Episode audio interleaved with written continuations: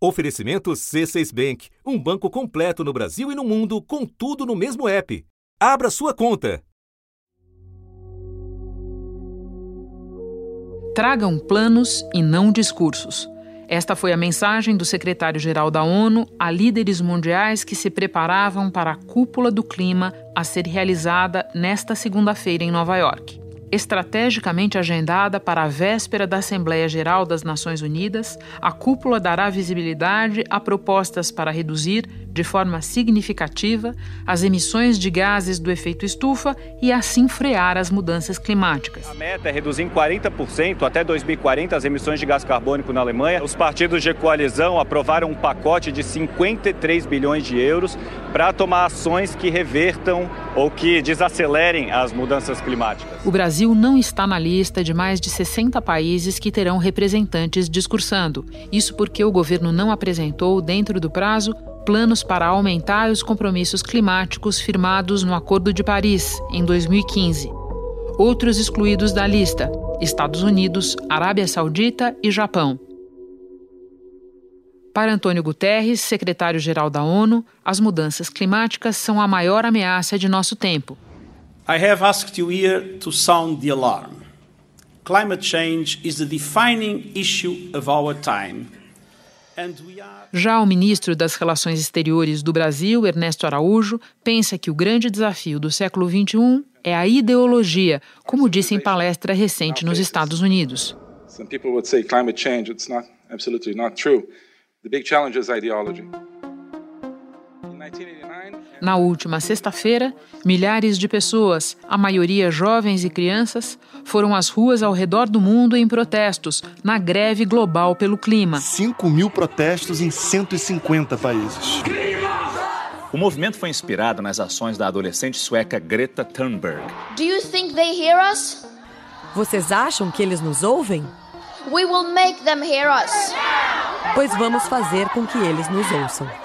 Para os Estados Unidos, mais de um milhão de estudantes foram autorizados a faltar na aula para comparecer nessas manifestações. No Brasil, os manifestantes também foram às ruas na cidade. Um, dois, três, quatro, cinco mil. Roubaram as queimadas, roubaram o Brasil. Chama atenção no mundo todo a quantidade de mulheres nos protestos. De meninas muito novas a jovens de vinte e poucos se a gente não fazer algo agora, não vai ter um futuro. Me preocupa como as pessoas podem ignorar as ciências, os fatos e a, e a verdade. Da redação do G1, eu sou Renata Loprete e o assunto hoje é a emergência climática. Segunda-feira, 23 de setembro. Mas afinal, quais são as evidências de que o clima está mudando e rapidamente? O que isso significa para nós? Para nos ajudar a responder, Sérgio Besserman é o convidado deste episódio. Economista, ex-presidente do IBGE, hoje à frente do Instituto de Pesquisas Jardim Botânico do Rio de Janeiro, ele sabe muito sobre mudanças no clima. Sérgio, como vai? Nós estamos falando por telefone, mas eu queria lembrar, para iniciar a conversa, que da última vez que nós nos cruzamos pessoalmente, você estava justamente inquieto por causa deste assunto, as mudanças climáticas. Eu queria saber por que é que você está tão preocupado e se todos nós devemos nos preocupar. Bom, eu, eu lido com o tema há bastante tempo. Desde a Rio 92, eu era chefe de gabinete do BNDES. E para todos há dois motivos. O primeiro é que já faz tanto tempo que há muita segurança científica sobre os problemas e os riscos e as coisas não acontecem. Isso preocupa, não acontecem relevantemente. O segundo motivo é que a ciência tem avançado, do mesmo jeito que o, os nossos celulares mudam a cada ano, as ferramentas tecnológicas para fazer pesquisa, elas até avançam num ritmo mais rápido. E a ciência dos últimos anos, dos últimos poucos anos, cinco, seis, sete anos, ela é, tem trazido é, novidades que confirmam uh, muito boas razões para preocupação. Sérgio, foi você que me alertou para um editorial do jornal britânico The Guardian em que eles anunciavam uma mudança editorial. basicamente porque as palavras às vezes não dão conta da gravidade dos problemas. Então, eles deixaram de usar o termo mudanças climáticas e passaram a falar em emergência climática. É, e esse movimento gerou é, impacto e eu diria que é previsível que em muito pouco tempo todos nós estaremos, muito pouco mesmo, é, estaremos falando em emergência climática, risco climático, crise climática. Mudanças será uma palavra desnecessária. Antes de a gente continuar falando dos motivos para agora a gente falar em emergência, eu queria que você explicasse dois pontos para a gente clarear a discussão na largada. Né? Muitas vezes, quando a gente fala desse fenômeno global, que são as mudanças, agora a emergência climática, existe quem refute com dados locais ou eminentemente pessoais mesmo. Se a pessoa botou um casaco naquele dia e ainda não é tecnicamente inverno, ou diante de uma frente fria qualquer, a pessoa passa a questionar a simples existência do problema. Vamos então esclarecer clima e tempo não são a mesma coisa, né? Qual é a diferença? Ah, o tempo o tempo que leva. Vamos, vamos pensar assim: um sujeito entra na Bolsa de Valores e compra ações. Se ele está interessado em quanto ela vai valer no dia seguinte, para saber se perde, se vende ou compra, se perdeu ou ganhou, ou na semana seguinte, se ele é um especulador, está lidando com o tempo. Se ele comprou aquelas ações porque ele confia naquele negócio, naquela companhia, o interesse dele é que daqui a 10 anos ele ganhou dinheiro. Aí ele está lidando com um clima. Em meteorologia e clima, a mesma coisa. Se o, o tempo é os próximos dias, o que aconteceu há pouco, as previsões em função da observação dos movimentos, principalmente na atmosfera, de frentes frias, nuvens, de umidade e assim por diante. O clima é a história desse tempo ao longo de, toda, de todo um período muito maior. Assim fica cristalino de entender, Sérgio. E o segundo ponto: existe uma maneira fácil de definir, de explicar o que é aquecimento global, o que são as mudanças climáticas? Muito simples. O, o, planeta sempre teve o que a gente chama de efeito estufa. Sem ele, nós não estaríamos aqui. O planeta seria muito gelado. É, 19 graus negativos a temperatura média. O que é esse efeito estufa? Alguns gases, muito pouquinhos. A atmosfera é 99% nitrogênio, oxigênio e um pouquinho lá, 1% de argônio. Mas alguns gases desse 1% que sobra, eles parte do calor que seria bate na Terra vindo do Sol e seria refletido de novo para o espaço, esse pouquinho de gases segura esse calor. E isso é que tornou o planeta tão hospitaleiro à, à, à vida, à biodiversidade. O que está acontecendo no tempo mais recente é que nós, os humanos, e num período de muita melhoria do bem-estar das populações no mundo inteiro, mas nós pegamos muito de um desses gases, o principal dele, carbono, o gás é CO2. Estava no planeta estocado, não estava na atmosfera. Ele era carvão, ele era petróleo, ele era gás natural. E nós pegamos e estamos colocando na atmosfera numa proporção e numa velocidade gigantesca. E isso está fazendo com que o planeta fique muito mais quente num tempo muito curto. Esses foram os cinco anos mais quentes desde 1880. De acordo com a NASA, a temperatura mundial no ano passado foi a quarta mais quente em mais de 130 anos.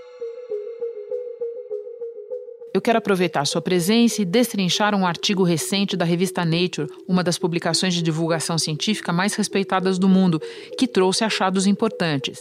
Uma pesquisa publicada na revista Nature afirmou que o aquecimento global supera em velocidade e em extensão qualquer evento climático dos últimos dois mil anos. Como os cientistas chegaram a essa conclusão, Sérgio? No caso específico desse artigo é interessante porque utilizaram mais de 700 é, tipos de termômetro, vamos dizer assim. É, muitos milhares de termômetros, mas mais de 700 tipos de evidências para é, estudar o clima nos últimos é, dois mil anos. Anéis de árvores, corais, sedimentos em lagos, ah, tem árvores que ainda estão vivas, tem outras que estão cristalizadas. Uhum. É, Renata, a gente pode é, estudar o clima até períodos muito antigos com muita precisão. Para isso existem muitas formas, sendo que uma das mais precisas e interessantes é que é, o gelo do Polo Sul, da Groenlândia, ele é igual o cubinho de gelo que a gente faz no congelador. Ele não fica com umas bolinhas de ar dentro dele? Sim. Lá também. Então os cientistas vão em lugares eh, completamente intocados e pegam a profundidade da camada que eles chegam, eles sabem com muita exatidão qual é a data delas. Pegam o gelo lá, levam para os laboratórios, nos Estados Unidos, na Europa, na Austrália, e estudam o gás daquela bolinha de 100 mil anos atrás, 200 mil anos, dá para ser muito preciso até 800 mil anos atrás. E quais as consequências desse aquecimento todo? Que fenômenos nós já estamos assistindo e muitas vezes não relacionamos como deveríamos ao aquecimento global? Uma quantidade muito, muito grande. A gente nunca diz, toma muito cuidado, mas nunca diz que um evento, o furacão tal, ou a inundação tal, a seca tal, foi causada pelo aquecimento global. Exatamente porque o clima é muito complexo, então coisas muito parecidas já aconteceram no passado. A gente sempre é, menciona a frequência desses eventos, a quantidade. Ou seja, quando existe uma mudança de padrão, é isso? Uma mudança de padrão e uma mudança na quantidade de eventos daquele tipo que acontecem. No caso de furacões é um pouco mais interessante. Os furacões ali do Golfo do México, que são os mais famosos, a previsão científica de muitos anos atrás acertou na mosca. Uh, a mudança da temperatura, principalmente do oceano, ela não aumenta o número de furacões. Ou se aumenta, aumenta pouco. Mas ela aumenta bastante a, a ferocidade, a intensidade do furacão. Aquele furacão que ia ser nível 3 se transforma em furacão nível 4 ou nível 5. Deixa eu mencionar alguns eventos registrados no noticiário e daí você me diz se está correto ou não associá-los ao aquecimento global. Fenômenos como aumento do nível do mar, extinção de espécies. Tudo isso pode ser debitado na conta do aquecimento? Com certeza. É, mas é, é, eu diria até que é bem mais grave do que isso. Vamos ver cada um deles. No último século, o nível dos mares subiu em média 20 centímetros. Até 2100, esse número pode chegar a mais de 60 centímetros. Ilhas e cidades litorâneas vão desaparecer completamente.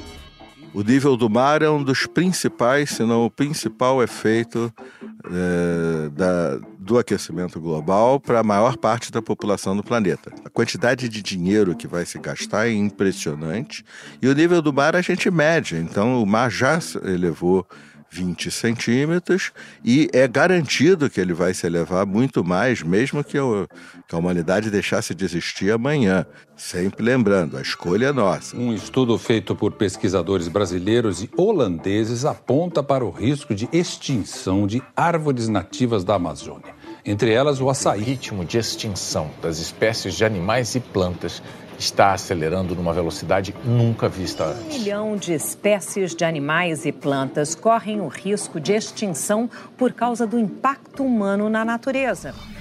Para a crise de biodiversidade, ela já é extremamente grave hoje e os dois principais vetores são uso do solo, desmatamento, urbanização, destruição de biomas, e o segundo fator, espécies exóticas. E aí chega um tsunami. O tsunami são as mudanças climáticas. Com 2 graus Celsius, as espécies daquela área que a gente protegeu tanto já estão bastante ameaçadas.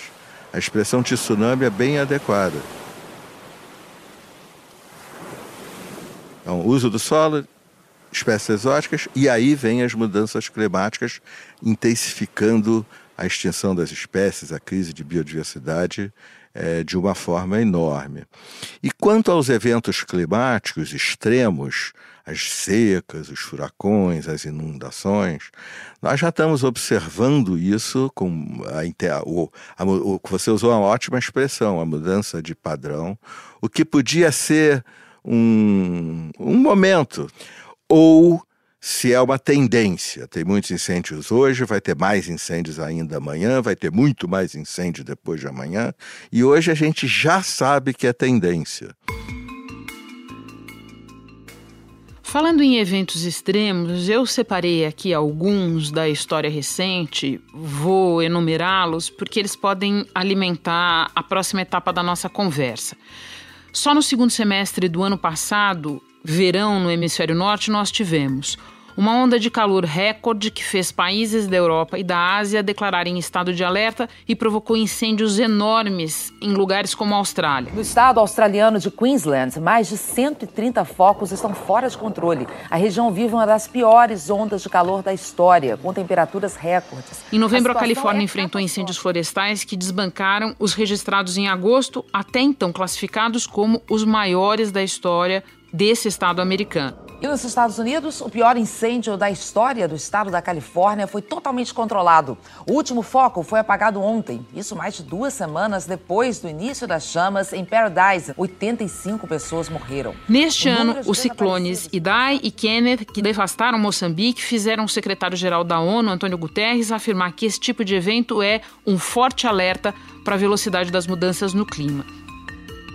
E ainda mais um verão com temperaturas recordes na Europa. A capital da França registrou hoje o dia mais quente da história. O Unido teve o segundo dia mais quente da história. As Nações Unidas chamaram de absolutamente incrível o fato de os recordes na Europa terem sido batidos com diferença de até 4 graus nos termômetros. E o inverno mais quente em algumas cidades brasileiras. Em algumas cidades, como São Paulo, o inverno bateu recorde de temperatura máxima. No Rio de Janeiro, o termômetro baixou dos 12 graus e passou dos 41. São Paulo e Goiânia também bateram recordes de temperatura. Sérgio chama a atenção a quantidade de vezes em que eu li as expressões pior da história, a palavra recorde, para descrever esses eventos. E cada vez eh, vai ser pior ainda. Este é a, a, expressão não é coloquial, agora vamos usar quase que uma expressão de, de paper de ciência. Esse é o novo normal. Nos últimos meses, é perceptível que existe uma pressão maior por parte da comunidade científica e de organismos como a ONU para que os termos do Acordo de Paris sejam cumpridos, para que os governos tomem providências reais e rapidamente. Agora, parece que, diante de uma situação mais grave, tem mais gente reagindo. E eu quero te, que você explique para nós por que, que os cientistas, ou por que tem tantos cientistas dizendo que os próximos 18 meses serão definidores. Tem muito a ver com política. Mas por detrás há também uma razão técnica. O quanto a gente emitir de gases de efeito estufa nos próximos 10, 20, 30 anos vai definir o clima do planeta não só até o final do século, mas bem além.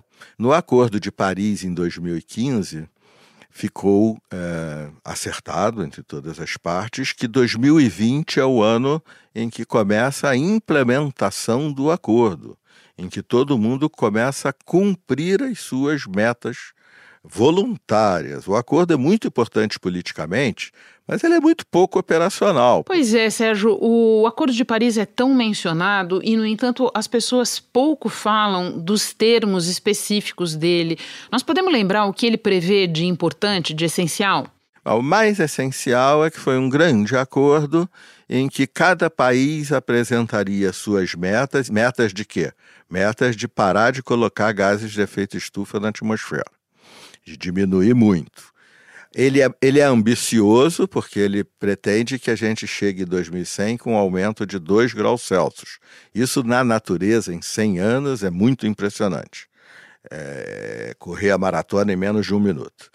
É, então ele é ambicioso nesse sentido. E por que, que ele é ambicioso? Porque 2 graus Celsius é considerado o limite do perigo. Para ficar em 2 graus, a gente tem que pa parar de crescer as emissões amanhã, em 2030.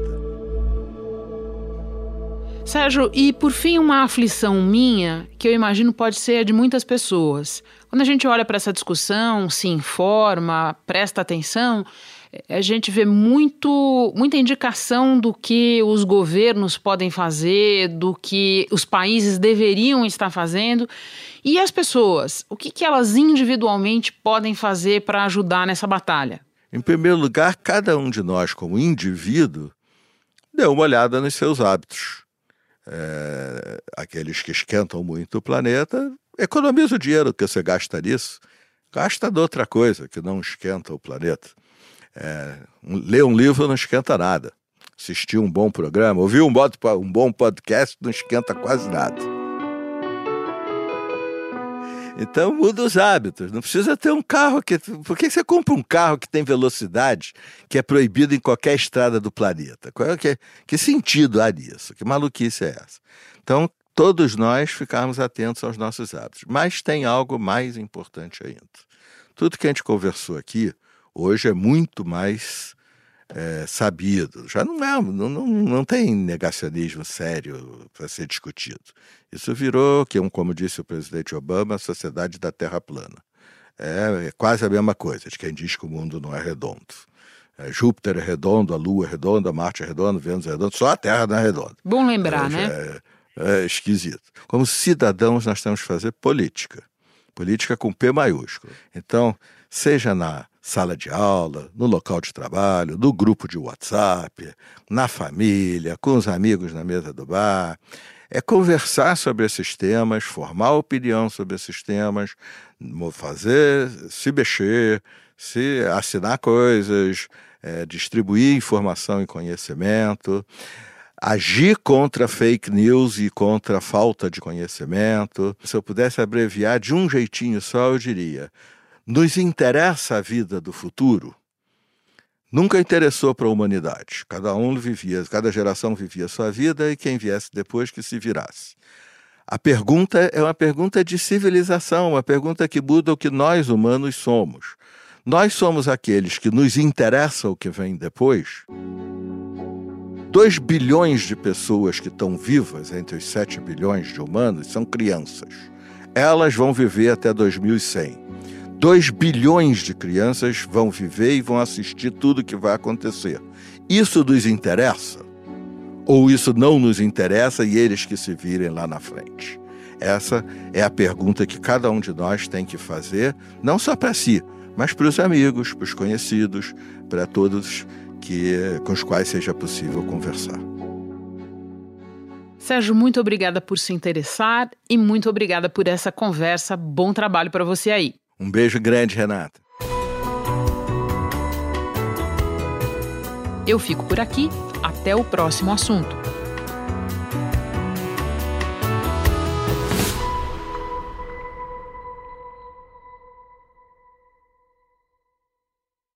Você no topo da experiência financeira que um banco pode oferecer. Escolha um banco completo no Brasil e em qualquer lugar do mundo. Abra sua conta no C6 Bank.